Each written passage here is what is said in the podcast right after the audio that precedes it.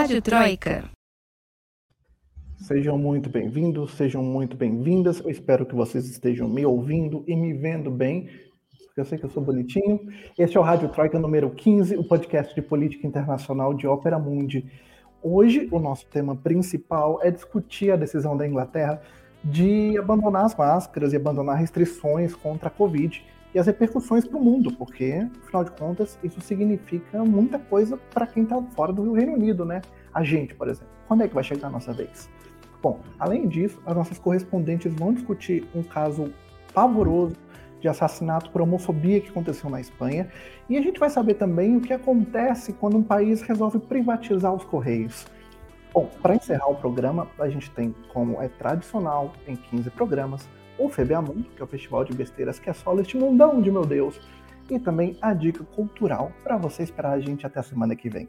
Bom, eu sou Rafael Tagino, editor de Opera Mundi, já estou aqui há algum tempinho substituindo as férias do Lucas Stanislau, e quando eu digo a gente, não digo só eu, eu digo também Camila Alvarenga, diretamente de Madrid. Camila, buenas noites, que jogo foi esse? Buenas noites, Rafa. Buenas noites, Amanda. Boa noite para todo mundo que está assistindo a gente. Viu essa tragédia que foi depois de tanta luta. Minha Espanha eliminada da Eurocopa. Mas enfim, estamos aqui para falar de Rádio Troika, né? Então, vamos embora. Vamos fingir que não aconteceu, né? É, bom, e diretamente de Buenos Aires, estão vendo aqui embaixo, a Amanda Cotrim. Amanda, boa noite. Eu queria te fazer uma pergunta para já começar o programa bem. Se você Ai, pudesse escolher uma pessoa com quem passar as suas últimas horas de vida numa ilha deserta, você escolheria qual dessas duas apresentadoras de programas ruins da TV Argentina? Mita Legrand ou Susana Jiménez, do Alô Susana? Uau! Eu sou Posso- minha filha, eu adoro Bad TV. Né? Posso ficar horas falando disso. Acho que essa eu passo, acho que essa eu vou ficar. Vou preferir ficar sozinha. Né? Aquele famoso ditado que a gente aprendeu no RuPaul's Drag Race em algum lugar, né? Choices. Bom, essa introdução toda é para dizer boa noite para as minhas convidadas e boa noite para você que está vendo a gente aí do outro lado do YouTube, do Facebook, do Twitter ou qualquer outra plataforma que você estiver vendo. Começando o primeiro bloco, que é o Aconteceu Aqui, a gente traz os destaques das nossas correspondentes. Camila Alvarenga, aconteceu um caso pavoroso tenebroso de homofobia aí na Espanha, um assassinato brutal. Que, enfim, é... eu não tenho nem palavras. Conta pra gente, porque chocou não só a Espanha, mas chocou o mundo inteiro, né? É, Rafa, é, rolou um caso realmente horrível aqui, que foi o assassinato do Samuel, um jovem de 24 anos, de La Corunha, na Galícia, estava na discoteca com, com amigos e tal, e aí é, ele saiu, estava lá de fora com uma amiga, ela estava fazendo uma videochamada com a namorada, e aí uns caras que estavam ali perto achavam que, que eles estavam gravando esses caras, né? Ou seja, o Samuel e a amiga estavam gravando eles. Aí é, eles gritaram: Ah, para de me filmar, seu maricón, né? Maricón é um, um termo depreciativo, né? Tipo, para se referir aos homossexuais, como seria, sei lá, bicha, ou enfim, em português. E aí o Samuel respondeu, e nisso virou uma briga, né? É, os os homens que estavam lá partiram para cima do Samuel e bateram nele, e ele morreu vítima desses ferimentos, né, e dessa agressão é, homofóbica. Então, assim, no fim de semana, a Espanha viu uma onda de manifestações pedindo justiça pelo assassinato do Samuel, né? É, teve manifestações na Galícia, em Madrid, em pequenos pueblos, né? É, por enquanto, três suspeitos foram presos, mas os investigadores acham pouco provável que o motivo da morte do Samuel tenha sido homofobia, porque teve o, foi gravada ali a agressão, né? Teve um vídeo, e aí no incidente ele também teria sido xingado de outras coisas, e por isso eles acham que homofobia não foi o motivo, mas né, a gente, a gente sabe, a gente sabe que muito provavelmente foi, e, é muito triste, porque isso acontece num, uma semana depois de aprovar a lei trans, e acontece Verdade. também é, perto da aprovação agora que rolou da, do projeto de lei da lei do consentimento, né? Para explicar um pouco a burocracia espanhola, para uma lei passar para a Câmara dos Deputados, o projeto de lei tem que ser primeiro aprovado pelo Conselho de Ministros, aí ele vai para o Congresso, e, e, Congresso eu quero dizer a Câmara dos Deputados, em espanhol a gente chama a Câmara dos Deputados de Congresso, depois vai para o Senado, aí o rei ratifica, e quando é publicado no Boletim Oficial do Estado, a lei entra em vigor. Enfim, então agora vai para a Câmara dos Deputados a lei do consentimento, que ficou conhecida como a lei do só sim é sim, mais do que não é não, só sim é sim.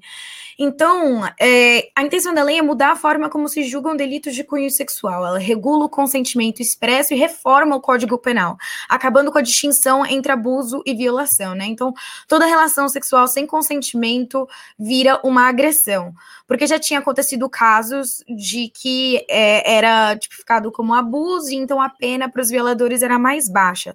Além disso, antes as mulheres tinham que demonstrar que elas tinham resistido a essa agressão, né? Em vez de levar um estupro, ou seja, antes do estupro ser considerado o que ele é, né? Poxa, a mulher tem que provar que ela resistiu para que isso seja considerado um estupro.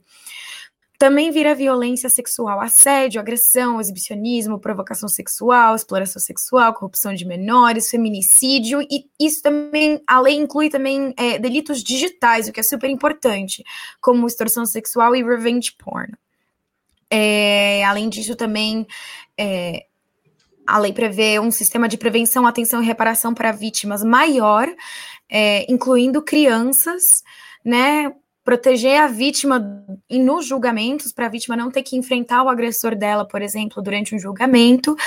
E essa lei foi muito celebrada pelo movimento feminista, é, como uma lei que protege de forma integral as mulheres e as crianças, e ela acontece num momento muito importante, é, não só pelo que aconteceu no fim de semana, que também de alguma forma está relacionado ao machismo, mas porque amanhã, bom, aqui na Espanha já é dia 7, uhum. é, completa cinco anos do La Manada, do crime da da manada, né, que a gente chama, que foi um caso em que cinco homens estupraram uma menina de 18 anos em Pamplona nas festas de São Fermim. Na época rolou muita manifestação porque justamente os agressores foram condenados por abuso sexual, não por estupro. E depois de uma série de protestos, a sentença foi revisada para realmente endurecer a pena. Então, ficaremos de olho nos próximos episódios. Notícias chocantes da Espanha, em primeiro esse caso terrível e, enfim, pelo menos a, a, aprovação da lei do consentimento. E o que é doido, né, que assim, não, não precisaria de uma lei para isso, né? É, tipo, o ponto que a gente chega, né? Tem que fazer uma lei. Bom, obrigado, Camila. Mas falando em leis, queria falar um pouco sobre o que acontece quando um país decide privatizar os correios. Este país é a Argentina. Os correios não são mais privatizados, né? mas deu um rolo, né? Que envolve inclusive o Macri, né, Amanda? É. Conta pra gente que, que bicho passou. que passou? É, é um pouco complexo, mas eu vou tentar explicar. É, a Justiça Comercial aqui da Argentina ela decretou falência dos Correios. A decisão foi divulgada ontem, dia 5 de julho. E o que, que isso significa, né? Que agora a, a empresa majoritária, que tinha as ações majoritárias e que é acusada, inclusive, de ser devedora, né, que é a empresa do grupo Macri, está com os bens aí suspensos, porque quando, o que, que, acontece quando você decreta falência, né? Que, que, seria a inibição geral dos bens da empresa. Essa, esse tipo de medida, ela, ela vai se, se estender ao grupo Macri, uma vez que os Correios não têm esses bens, né? Para serem é, vendidos. Então, vai se estender ao grupo Macri, que é o grupo responsável pela dívida que os Correios têm com o Estado, com o povo argentino. Porque no processo de privatização, a Argentina foi um dos primeiros países a privatizarem os serviços de postal. Então, a privatização dos Correios na Argentina aconteceu em 97. O grupo Macri foi, então, a empresa que comprou os Correios. É, essa concessão, ela nunca foi paga. Então, é, a empresa tem uma dívida com, com o Estado, com o povo argentino, e diante da não, do, do, não pagamento da dívida, do acúmulo da dívida, da precarização dos trabalhos, é, por exemplo, a, os Correios, antes da privatização, tinha 20 mil funcionários, com a privatização caiu pela metade. E aí toda a crise econômica que passou a Argentina em 2001 foi, foram motivos suficientes para que em 2003, com o governo do Néstor Kirchner, uh, o país, é, o Estado restatizou os Correios. Então, voltou para as mãos do Estado, só que essa dívida nunca foi paga.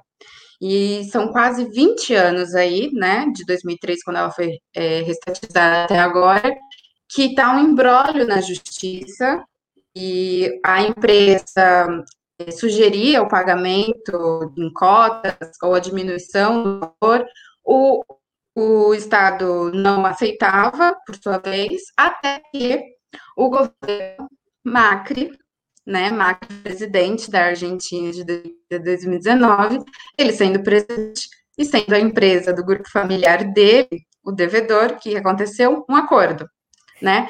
Esse acordo tinha sido um acordo prévio, né? É, a empresa sugeriu o pagamento de 9 milhões de dólares, quando na verdade a dívida é de 50 milhões. Só que esse acordo, digamos assim, foi rechaçado pela justiça e aí, oficialmente, então, ontem a justiça disse: não tem mais negociação, já deu todas as alternativas, agora a gente vai, é, isso que eles chamam, né, de abrir falência, né? O nome é um pouco forte, mas significa isso, né? Você ordena a inibição geral dos bens da empresa, e aí então vende tudo que a empresa tem para pagar a dívida, já que ela alega que ela não tem como pagar, então ela vai vender o que ela tem para poder pagar. A, o Macri se posicionou antes da, da, decisão judicial que aconteceu ontem. O Macri já tinha se posicionado no domingo, porque havia aí um, uma expectativa né, dessa decisão. Ele escreveu um artigo que foi publicado nos jornais daqui. Ele está na Europa, então ele escreveu esse artigo desde lá, dizendo que ele está sofrendo, ele e a família dele, né, sofrendo uma perseguição política e ju judicial né? É, uma vez que eles alegam que a empresa tentou pagar essa dívida e que todas as tentativas de pago foram negadas pelo Estado. Em contrapartida, o Estado diz que é um disparate as, as propostas da empresa, porque era sempre muito abaixo do que realmente deve, né? E aí o, o procurador do Tesouro da Argentina, o Carlos Zanini, ele até respondeu ao Macri dizendo que ele não tá, não é uma dívida ao, ao, ao, ao Estado na, na, na, pessoa do, do presidente Alberto Fernandes, né? Porque ele chegou a, a dizer que era uma perseguição política e tal, senão uma dívida para com o povo argentino, né? Então, um dos efeitos aí de uma privatização é, como sempre, mal sucedida, na maioria das vezes mal sucedida. Esse é um exemplo é, que está acontecendo aqui na Argentina, que eu acho que serve de, de sinal né, para o Brasil, que está justamente discutindo nesse momento a privatização dos Correios. Né? Você sabe, Amanda, é, acho que vocês não vão lembrar disso, mas eu já tenho um pouquinho mais de idade que vocês. Antigamente, nos anos 90, se falava muito do efeito Orloff né? Efeito o quê? Orloff, era uma vodka que tinha. Não sei se tem ainda, tá? Eu também, assim, não sei nem se pode falar marca nesse programa, mas como a produção sou Joe, então tá liberado. É, e o efeito Orloff, tipo, era uma propaganda que tinha que tipo, dois caras num bar, assim, um cara bebendo Orloff, e o outro olha assim para ele e fala: Eu sou você amanhã. O Brasil é a Argentina amanhã. Isso aí, ó. Dá um efeito Orloff, isso. Vocês que são mais mais, mais, mais novinhos não vão lembrar disso, mas. É.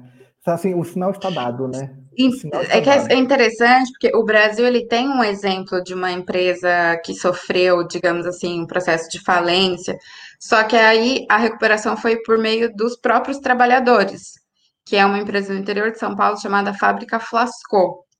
E aí eles instituíram a autogestão. Só que até hoje, assim, ele, eles estão diante da, da, da, empresa, né? Mas o, o Estado não decide exatamente o que fazer, ele não toma nem para si, ele. Enfim, e eu acho uhum. que o que é interessante aqui da Argentina é esse, por esses governos de esquerda bastante progressistas, assim, imagina, uma restatização é, de uma empresa não é qualquer coisa, né? Então, eu acho que é um exemplo muito interessante. Perguntam aqui no chat quem era o presidente, né, na, na época da, da privatização. Sim, era o Carlos Menem, exatamente. Falou aí Menem alguém. Luizo. Menem Luiz, ele pode não haver hecho todo, pero que hizo mucho, nada puede negarlo.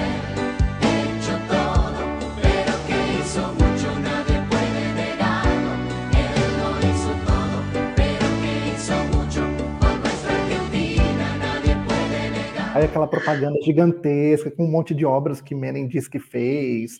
É, assim, tem uma. A gente falou de Bad TV Argentina, né, Amanda? O meu repertório é gigantesco para isso, tome cuidado. E é, tem uma paródia que um cara aí da Argentina, Marcelo Tinelli, fez essa propaganda do Menem, que depois eu vou deixar no, nos comentários para vocês verem, que é sensacional. Na paródia, o Menem, inclusive, inventou a lua.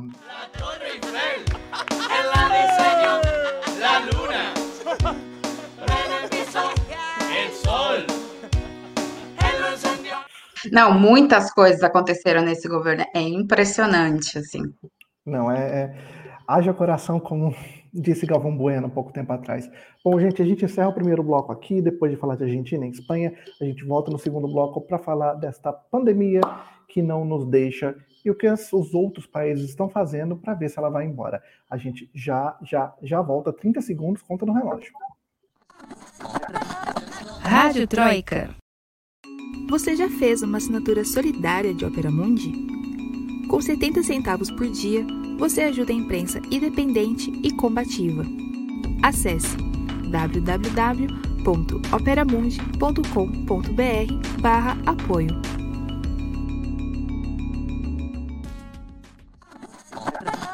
Rádio Troika. Estamos de volta sem Orloff no copo, mas com muito amor aqui para compartilhar com vocês.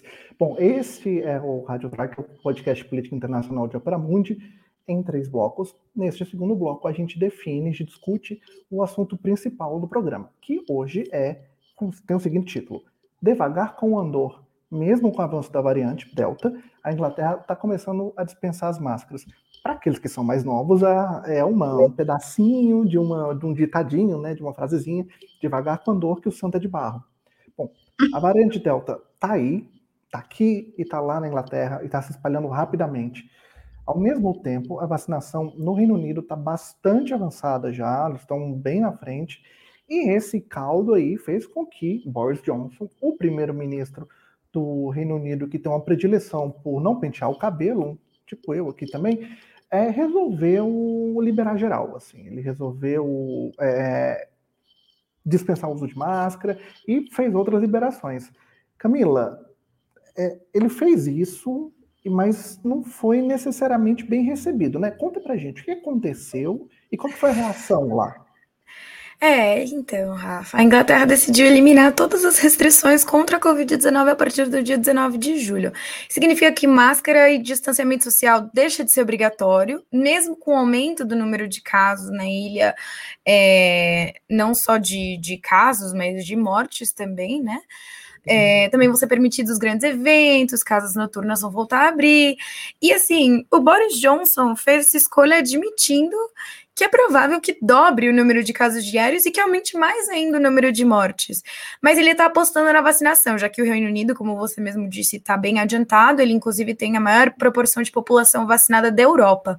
86% dos maiores de 18 anos já receberam a primeira dose e quase 65% da população está completamente imunizada, né?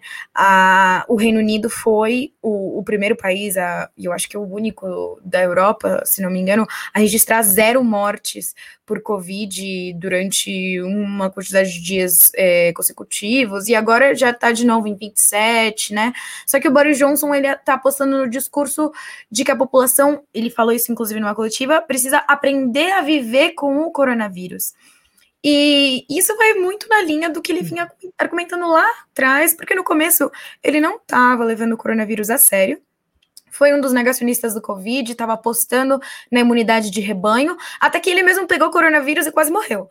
Né? Aí rolou uma, uma mudança drástica na política do Reino Unido, foram implementadas medidas super restritivas, é, mas agora parece que ele está voltando para aquela história, confiando cegamente na vacinação, apesar de, como você falou, Rafa, tá aí a variante Delta, que está representando um perigo muito grande para a Europa né? E por isso mesmo a oposição está reclamando.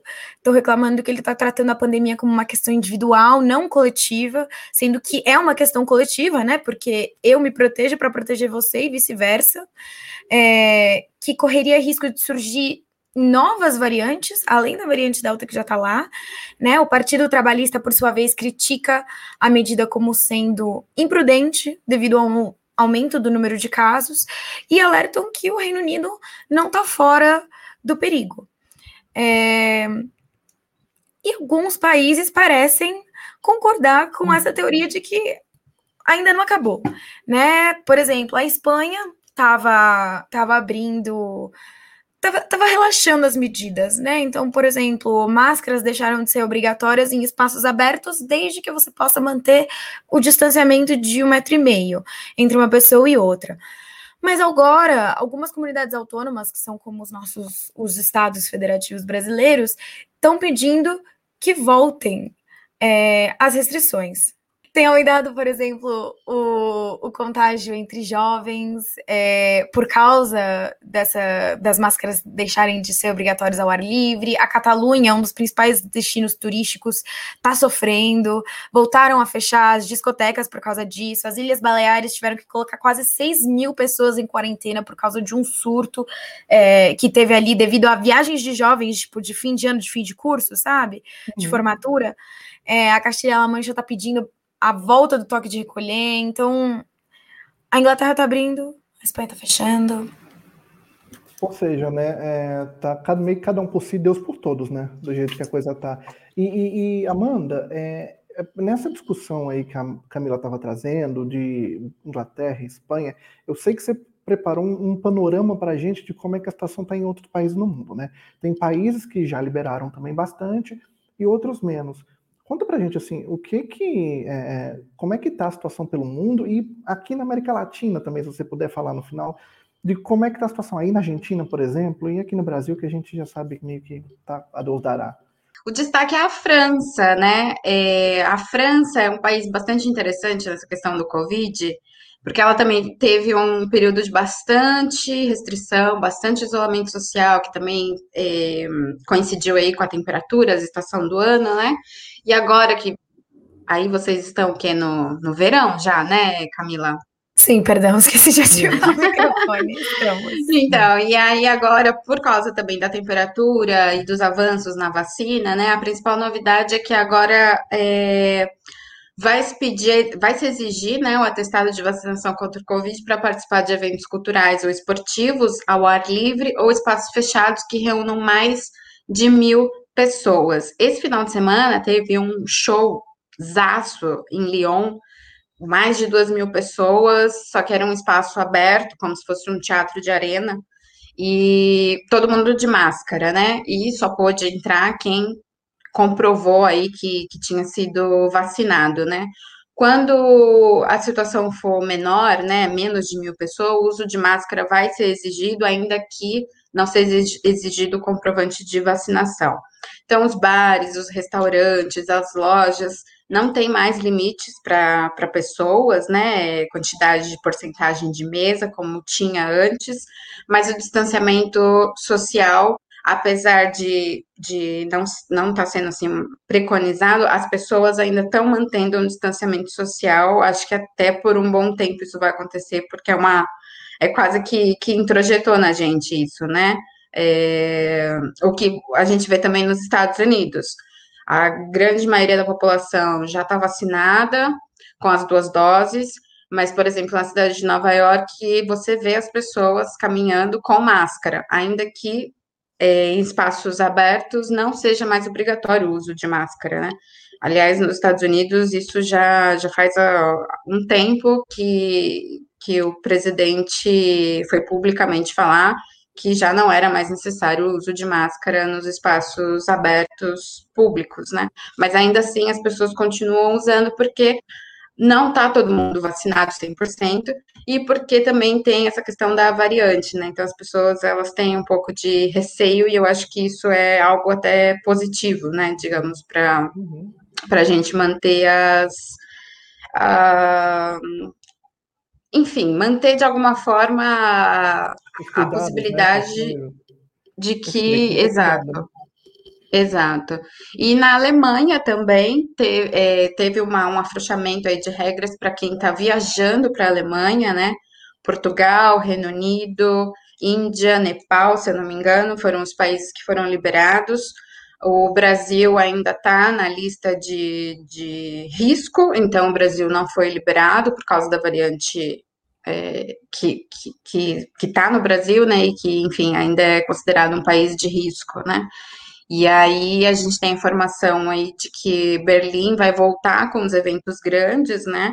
Em locais fechados poderá ter até mil pessoas e dois mil se houver ventilação, né? E teste de Covid comprovado. Então, digamos que os países ricos, que já têm a vacinação bastante acelerada, estão colhendo aí os benefícios de serem um país rico que teve a vacinação é, acelerada. isso, né? Respondeu o e-mail da Pfizer, em vez de ficar recebendo empresas estranhas no Ministério da Saúde, né? E em contrapartida, os países da América do Sul, aqui especificamente Argentina e Brasil, ah, a gente tá nessa sensação de que parece que isso que está acontecendo na Europa ainda vai demorar muito para acontecer aqui. Aqui na Argentina, a vacinação aumentou bastante, assim, significativamente nas últimas três semanas, foi um salto gigante. É, recebemos muitas é, vacinas, chegamos a 20 milhões de, de vacinas, de doses. A população aqui na cidade de Buenos Aires, de 35 a 40, já está sendo vacinada. Então, eu, por exemplo, tenho 33 anos, estou com expectativa de que ainda esse mês consiga receber a primeira dose da vacina, que seja a Sputnik, ou seja a chinesa, qualquer que seja. E mas o, os protocolos aqui continuam. No, no restante do país é diferente dos protocolos da cidade de Buenos Aires, porque temos essa discordância entre nacional e prefeito da cidade de Buenos Aires. Aqui na cidade de Buenos Aires já se pode ir a teatros, cinemas, bares, restaurantes, desde que ocupe 30% mais ou menos da capacidade do local, mantendo o distanciamento social, sempre o uso de máscara. E, e é isso, assim, e as, e as atividades ao ar livre estão liberadas, mas também com o uso de máscara e também mantendo o distanciamento social, o que é algo imprescindível, uma vez que a gente está sendo vacinado ainda, né? Então, até o que propôs o, o senhor presidente Jair Bolsonaro é um absurdo, né? Dizendo que as pessoas que já tiveram Covid ou que foram vacinadas, receberam a primeira dose, se não me engano, podiam já tirar a máscara, né? E, e a gente não, nunca sabe assim de onde ele tira essas, essas constatações, né? É, mas muita gente vai na onda, então acho que o nosso papel, assim, né, como imprensa, enfim, gente que está falando aí na, na, mídia é de orientar as pessoas que, que não, assim, que, que, que não é isso. Inclusive esses países né, que a gente citou, que a vacinação já está praticamente 90% da população vacinada, as pessoas ainda estão mantendo a distância social, usando a máscara em espaços públicos, porque existe o risco, né, do contágio. Ainda que a vacina te imunize, é, isso não garante que você não vai ser contagiado, digamos. Né? Não garante que você, você vai poder, enfim, você ainda pode pegar, desenvolver alguma forma leve. O que ela vai evitar é que você vá, sei lá, para o hospital, né? Uhum, Exato. da onde Bolsonaro tirou fonte vozes da minha cabeça, né? Porque ou, então, ou, ou então, assim, é, é, fonte, vontade inenarrável de querer mudar de assunto, né? pois é. é. Bom, mas teve uma pergunta aí nos comentários sobre a Itália, como está a situação por ali. A Itália como foi bem colocado pelo Luiz, o negócio foi bem feio por lá. Foi. As restrições foram muito fortes e agora a Itália também está relaxando as medidas de restrição, né? As máscaras deixaram de ser obrigatórias em espaços abertos, sendo obrigatórias apenas em espaços fechados e no transporte público. Além disso, a Itália é, eliminou o toque de recolher, né? Que estava tendo um toque de recolher super super cedo, inclusive, é, bem mais longo do que, por exemplo, que teve na Espanha, enfim, também acabou com a limitação no número de pessoas que podem estar tá numa mesma mesa num restaurante do lado de fora, por exemplo. É, eram quatro pessoas no máximo que podiam dividir uma mesa, agora já não tem mais limite. É, vão abrir também é, espaços culturais, discotecas. Então, depois de 15 meses, né, de, de restrições muito pesadas, então a Itália está relaxando nesse sentido. É. Se a gente for um pouquinho mais para o Oriente, né, Israel voltou a colocar, por outro lado, né, Israel uhum. voltou a implementar medidas restritivas, né? Voltou a impor a obrigatoriedade da máscara em locais fechados, porque houve um aumento dos casos, mesmo com metade da população completamente vacinada e com a campanha de vacinação mais rápida do mundo, né? Chegou a variante Delta lá e a situação ali piorou muito. É, então, até por causa disso, o país decidiu adiar a decisão de, sobre a reabertura do território a turistas. É, então, não tem, não tem. Cada um tá fazendo o que quer, mais ou menos, assim. Se correr, o bicho pega, se ficar, o bicho come, ninguém sabe o que fazer. É, pois é, né? Fica aquela coisa, né? Que vacinação é uma estratégia coletiva, a gente já falou disso em outros, outros programas, e, enfim, não só a gente fala isso, né? Qualquer veículo de imprensa minimamente responsável fala isso, é, mas é cada um por si, Deus por todos, pelo visto, pelos países, né? Falando de Brasil, até, hoje tem uma pergunta do Jeff B, vou até colocar aqui. Vocês acham que o Brasil conseguirá, em algum momento, atingir mais de 60% totalmente vacinados? Olha, Jeff, a previsão, a ideia, a expectativa é que a gente chegue a um número parecido com isso até o final do ano. Né? É, você até falou aqui depois no outro comentário que tem muita gente que se recusa a tomar e tal. Só que tem, quem está se recusando a tomar, ainda bem, é minoria, assim.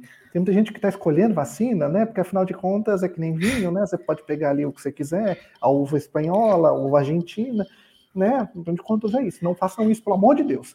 Mas é. é né? Mas é... Mas é importante a gente levar isso em consideração, porque o problema é que está tendo os Estados Unidos. Os Estados Unidos só, tem, só não tem uma população maior vacinada, porque tem gente que está se recusando a se vacinar. Então, por favor, se vacinem. Pelo amor de Deus.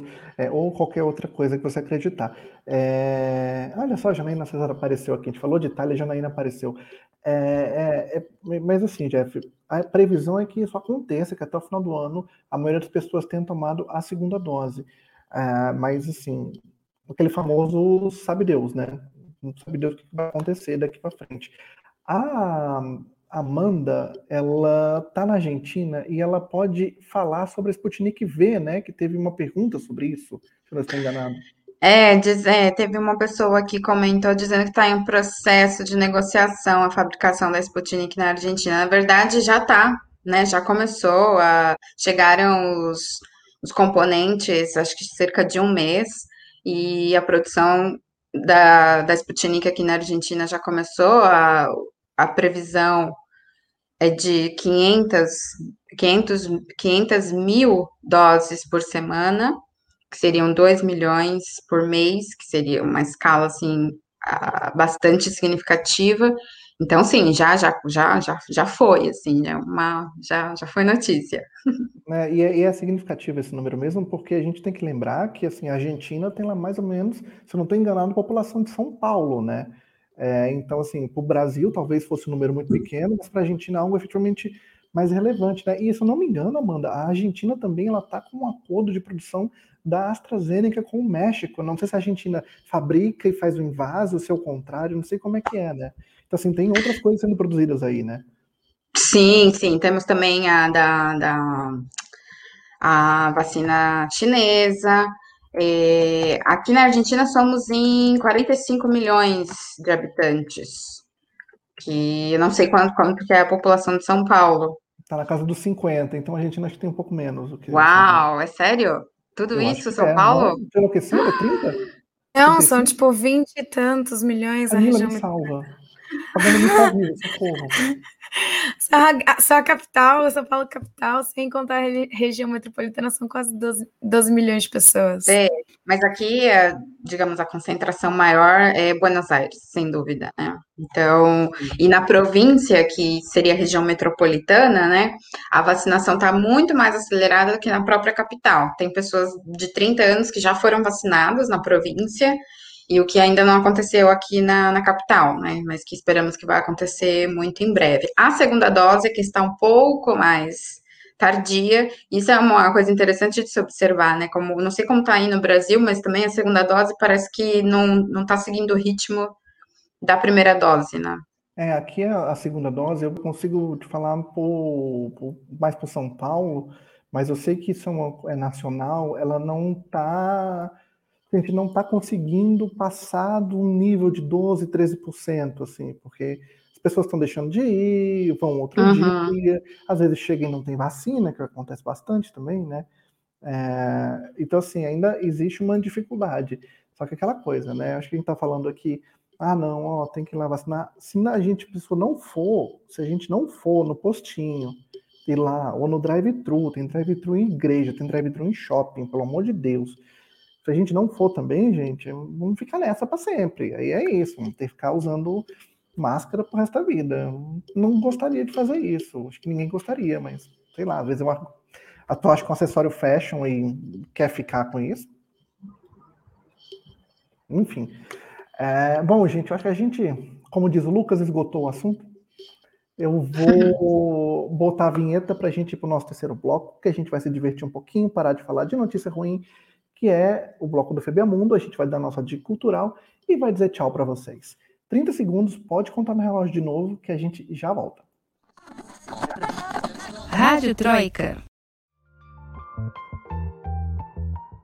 Inscreva-se no canal de Ópera Mundi no YouTube e ative as notificações para não perder nossos programas.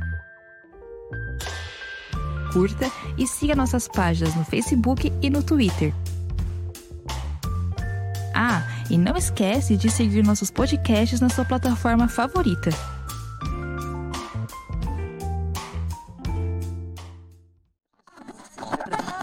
Rádio Troika. Estamos de volta 30 segundos depois com o elogio do Jeff. Aí, aí a gente, a gente fica doce. Aí é, é no coração aqui. A gente erra conta. E jornalista fazendo conta, não, né? Simplesmente não. Mas a gente erra a conta, a gente fala bobagem, a gente cai na internet, mas é bom saber que as pessoas estão vendo e estão gostando. É um- uma sensação boa. Bom, e talvez para elas gostarem mais da gente ainda, chegou a hora do FBA Mundo, o festival de besteiras que assola este mundão de meu Deus, livremente inspirado no FBAPA de Stanislau Ponte Preta, o festival de besteiras que assola o país. A gente vai dar uma notícia engraçada, curiosa, às vezes irrelevante, que a gente apurou. Você que está aí do outro lado da telinha do seu computador do seu celular é que vai escolher quem vai ganhar o troféu FBA Mundo com uma foto do Stanislau Ponte Preta que eu não consigo não ver o João Dória nela. Vamos começar? Camila Varenga, primeira, por favor. Vamos lá. Para o meu FBA Mundo de hoje, eu vim falar outra vez da Isabel Dias Ayuso, que é a governadora de Madrid. É, quem acompanha a Rádio Troika já faz algum tempo sabe que há muito tempo eu vim falar dela, porque quando estava rolando ali a eleição para a comunidade de Madrid, ela falava que as pessoas iam ter que escolher entre comunismo e liberdade. Enfim, ela soltou outra pérola. Né? Ela foi anunciar que o Hospital Isabel Zendal ia vacinar 24 horas por dia. E aí, nesse discurso, ela começou a falar uma coisa de que o Zendal está perto do aeroporto. Algo poucas vezes visto. Isso significa que a vocação da, da, da sanidade madrilenha, né? Ou seja, do sistema de saúde madrilenho é universal. Porque o hospital está perto do aeroporto o sistema de saúde madrilenho é universal. Aí começaram os memes, né? A internet, obviamente, não deixou barato. Aí as pessoas começaram, ah, então a gente tem que construir os hospitais perto dos planetários, para que o sistema de saúde seja galáctico. Sabe assim? Obviamente que a galera não ia deixar barato. E então vim trazer essa para fazer vocês rirem um pouco depois de tanta notícia trágica. Sensacional. A saúde da Espanha conseguiu passar na imigração Universal. em Barajas e agora é universal. E Barajas, Universal. e Barajas é um aeroporto grande, hein? Haja universo para aquele lugar, hein? Pois Haja é. universo. Bom, e você que está vendo, não se esqueça de votar. Se você gostou da história da Camila do Hospital Interplanetário, dê o seu voto para ela. Mas temos uma concorrente, Amanda Cotrim. O que, que você traz para nós hoje no seu FBA Mundo? Pois é, capitalismo sem freio. É, na Colômbia foi liberada a compra de vacina pela iniciativa privada, né? E o aplicativo Rap, que é aquele aplicativo de delivery de comida, né? Em que eh, os trabalhadores andam de bicicleta para entregar comida nos lugares. Bom, então, essa empresa disse que vai imunizar gratuitamente os funcionários, desde que sejam os funcionários que mais pedalaram ou seja, os que mais trabalharam. É, eu trouxe essa notícia primeiro por ser uma notícia absolutamente bizarra, em que a gente vê como o capitalismo selvagem ele pode ser é, absolutamente sem freios, né? E, e numa situação de uma crise de saúde é, mundial, você ter uma empresa que joga com esse tipo, né, de coisa e produz aí uma competição interna e é quase perverso, né, para dizer o mínimo. Então eu trago esse destaque como uma notícia bizarra no sentido de ser absurda do, do, do rap aí querendo vacinar os seus funcionários, desde que seja o funcionário que mais tenha pedalado, que mais tenha trabalhado. Ou seja, né, o funcionário que mais trabalhou, pedalou sem ter direitos trabalhistas, sem né, ter garantias, enfim, né? É o que vai ganhar. Ai, Jesus amado, vamos lá. Bom, meu destaque, vou até me colocar na janelinha maior aqui, porque eu nunca fiz isso e hoje eu tô animado. Bom, meu destaque é um método que a Igreja Ortodoxa Russa está usando para convencer as pessoas a se vacinarem. É muito simples o argumento não se vacinar, eu vou dar as aspas corretas, tá? Não se vacinar, abre aspas, é um pecado pelo qual vocês vão se arrepender pelo resto da vida. Ah, sim, usando a tática do terror para fazer as pessoas se vacinarem. O, o Metropolita Hilarion, eu espero que tenha falado o nome correto, ele disse a seguinte frase: olha. Vejo situações todos os dias em que as pessoas visitam um padre para confessar que se recusaram a se vacinar e a vacinar seus entes queridos e involuntariamente causaram a morte de alguém. O pecado é pensar em si mesmo e não em outra pessoa. Fica a dica. Essa é a tática da Igreja Ortodoxa Russa. Olha, se funcionar. É, então, se funcionar, tá valendo. Quem sou eu para julgar? Não é mesmo? Né? Se funcionar, minha gente, eu olha, pode usar a tática que for. Pelo amor de Deus, vacinem, pelo amor de Deus, vacinem. Bom, você que está aí do outro lado, você pode, um, se vacinar, e dois, escolher qual foi o seu Mundo predileto. Um sistema de saúde interplanetário, a empresa que resolve dar vacina só para quem trabalha bastante, ou então para a tática hum, do terror usada pela Igreja Ortodoxa Russa para se vacinar. Você vai ter um tempo para votar. Este tempo é enquanto a gente dá as dicas culturais do Rádio Troika e se despede de vocês. Quem vai dar a primeira dica é a Camila Alvarenga, de quem eu já me despeço é, com minhas condolências pelo jogo, mas Forza Itália, né? É, né? Paciência. Nossa, eu ia falar que as táticas pouco ortodoxas da igreja ortodoxa. Achei tão engraçado na minha cabeça. Não, pior que é engraçado mesmo, é engraçado. Eu, enfim, acontece. Bom, a minha dica cultural é um livro que eu ainda não acabei, eu estou lendo, então se alguém já leu inteiro, não me dê spoilers nos comentários. É este livrito aqui. É Armas, Germes e Aço, do Jared Diamond. É, enfim, o livro explica por que, que alguns países se tornaram é, grandes potências colonizadoras e por que outros não, né? Por que, que uns se desenvolveram mais do que outros? É, por que, que né, a Europa, principalmente, se tornou o continente colonizador e por que não outros países que em alguns momentos inclusive até tinham vantagens sobre a Europa não se transformaram nisso, por exemplo, a China, que lá atrás tinha um comércio muito mais desenvolvido, enfim, por que, que eles não viraram uma potência colonizadora, né? E ele atribui isso a três fatores: a pólvora, as doenças e o aço, né? O desenvolvimento industrial. E aí ele explica por que, que isso aconteceu em algumas regiões e em outras não, e não de uma forma é, a julgar ou ser é, ou é, prestar algum, alguma opinião sobre ah, são inferiores, por isso não desenvolveram, não, mas é, explicando que por razões culturais, genéticas e geográficas, esses três fatores se deram em alguns países, em outros não, né? Então, esse livro é só até aí que eu sei explicar do livro, porque eu ainda hum. não, não terminei de ler, mas eu já estou gostando muito. O livro ganhou o prêmio Pulitzer em 1998 por essa análise, e é super interessante e, obviamente, é super atual, porque até porque ele está fazendo ali uma recapitulação histórica. É, e é muito legal para entender é, por que, que a gente chegou onde a gente chegou, da forma que a gente chegou. Boa, Camila. Recomendo. É, bom, agora é a vez da dona Amanda, de quem eu já me despeço recomendando que veja os programas da Suzana Jimenez se eles ainda estiverem disponíveis, porque eles são pavorosos. Não sei se você sabe, antes, a gente, eu adoro uma TV ruim.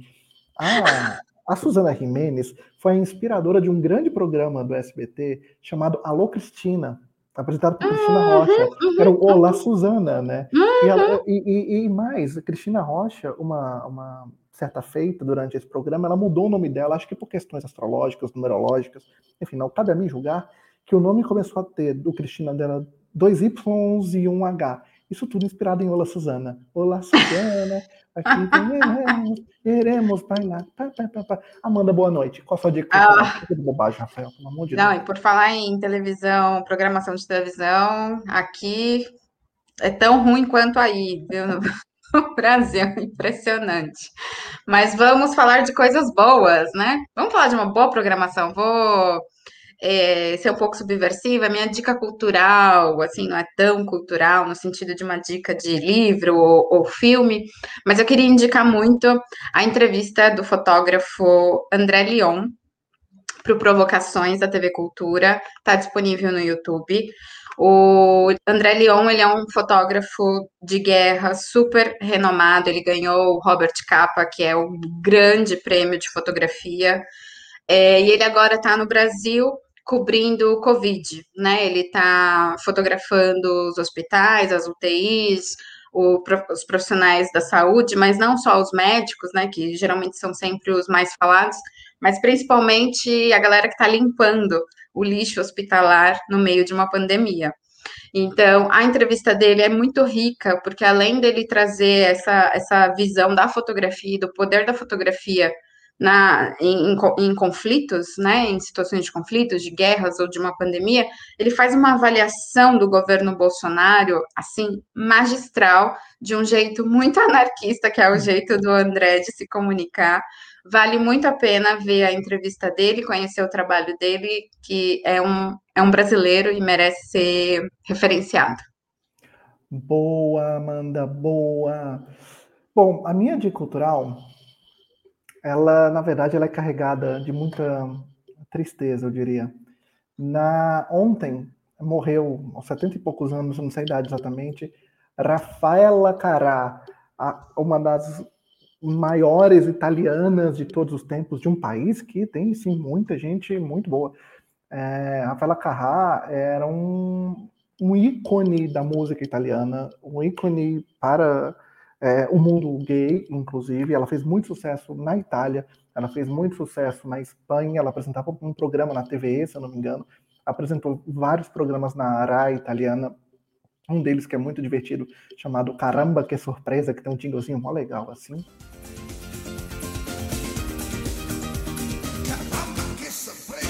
Como eu já disse, eu adoro televisão ruim, mas a Rafaela, ela, assim, ela nos anos 70 fazia coisas que a Madonna só teria coragem de fazer em 85, assim, no final dos 60, no final do, no começo dos 70, Rafaela Carrá estava lá mandando ver quem não conhece, pode começar por esse disco que se chama Rafaela Carrá também, que é uma compilação dos maiores sucessos da Rafaela. Eu recomendo Rumore. Se você botar Rumore Rafaela Carrá no YouTube, é, você vai ver que, que genial aquilo é, que incrível aquilo é, como que é, uma mulher, porque enfim, né, é, tem, enfrenta preconceito e mais um monte de coisa e consegue se estabelecer como uma das grandes cantoras italianas. É, foi muito, o dia foi muito triste ontem, porque eu realmente gostava muito dela, como vocês devem estar percebendo, né? E, enfim, ela me deu muitos momentos de alegria. E me deu mais um momento de alegria. Eu não sei se vocês repararam na imagem que a gente usou para divulgar o programa hoje, mas a imagem do programa ela tem algo escondido. Eu vou colocar a imagem aqui para vocês verem. Olha só. Vocês estão vendo ali atrás do Boris Johnson? Essa é a Rafaela Carrá. Eu não podia deixar de fazer este programa sem falar de Rafaela Carrá e sem colocar a Rafaela Carrá na imagem deste programa, porque esta mulher merece todas as homenagens que nós pudermos fazer para ela. Rafaela Carrá é incrível, incrível. Ouçam. Ela é incrível do ponto de estar no nosso card, minha gente. Aposto que não tinha percebido esse easter egg, hein? Não. Ó, vai ter mais, vai ter mais. A semana que vem, a última semana, a filha, eu vou tocar na aqui, aqui, ó. Nossa, eu vou vir aqui de, sabe, tipo de Didi com o extintor de incêndio, assim, ó. Esse sou eu semana que vem. Bom, feitas Ó. as homenagens, dita isso, vamos para a contagem de votos. Consultei o VAR e temos um empate. Três votos para mim, três votos para Amanda, um voto para o Rafa. Putz. O, Eita! o Lucas não tinha previsto Tchau. esse caso. Eu acho que eu Tchau. posso simplesmente declarar que eu sou Ele- vencedor, já que não foi momento É, ele falou que a gente que tinha que desempatar. Mas aí não tá bom. adianta, porque cada um vota em si mesmo e aí a gente continua no empate. A gente pode chegar Não, aí tem que ser o pedra, Rafael, né? Não, pedra, tem que ser o papel, tesoura, Rafael. gente. Quê? Melhor maneira, Não, vou- pedra, papel, tesoura. Pedra, papel, tesoura. E a gente decide. não?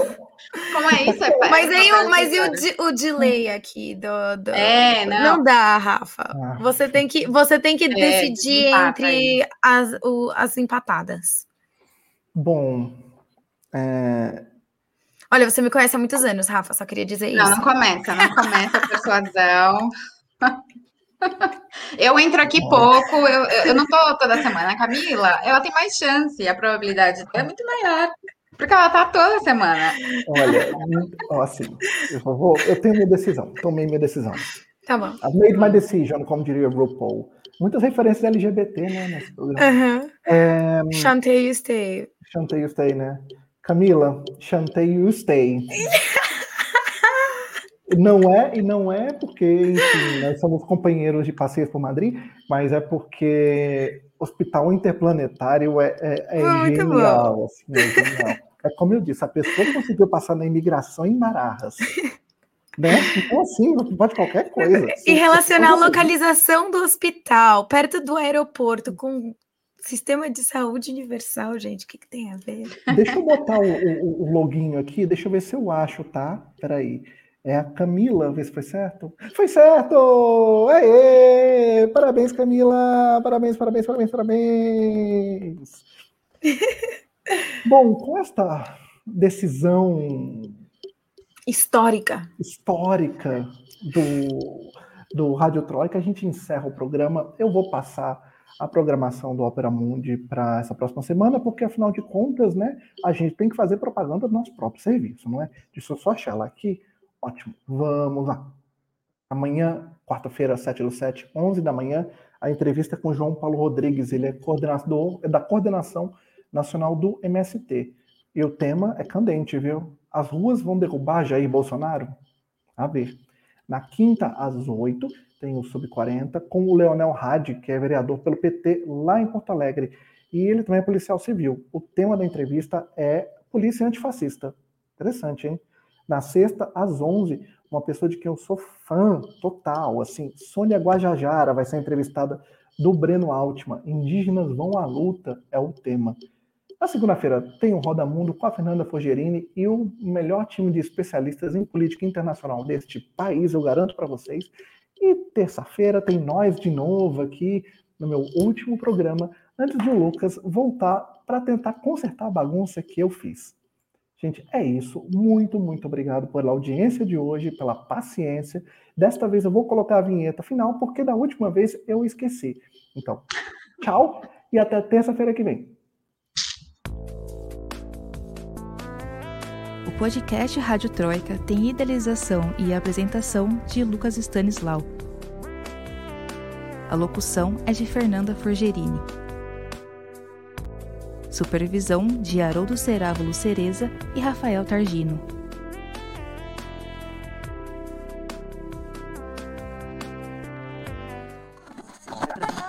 Rádio Troika.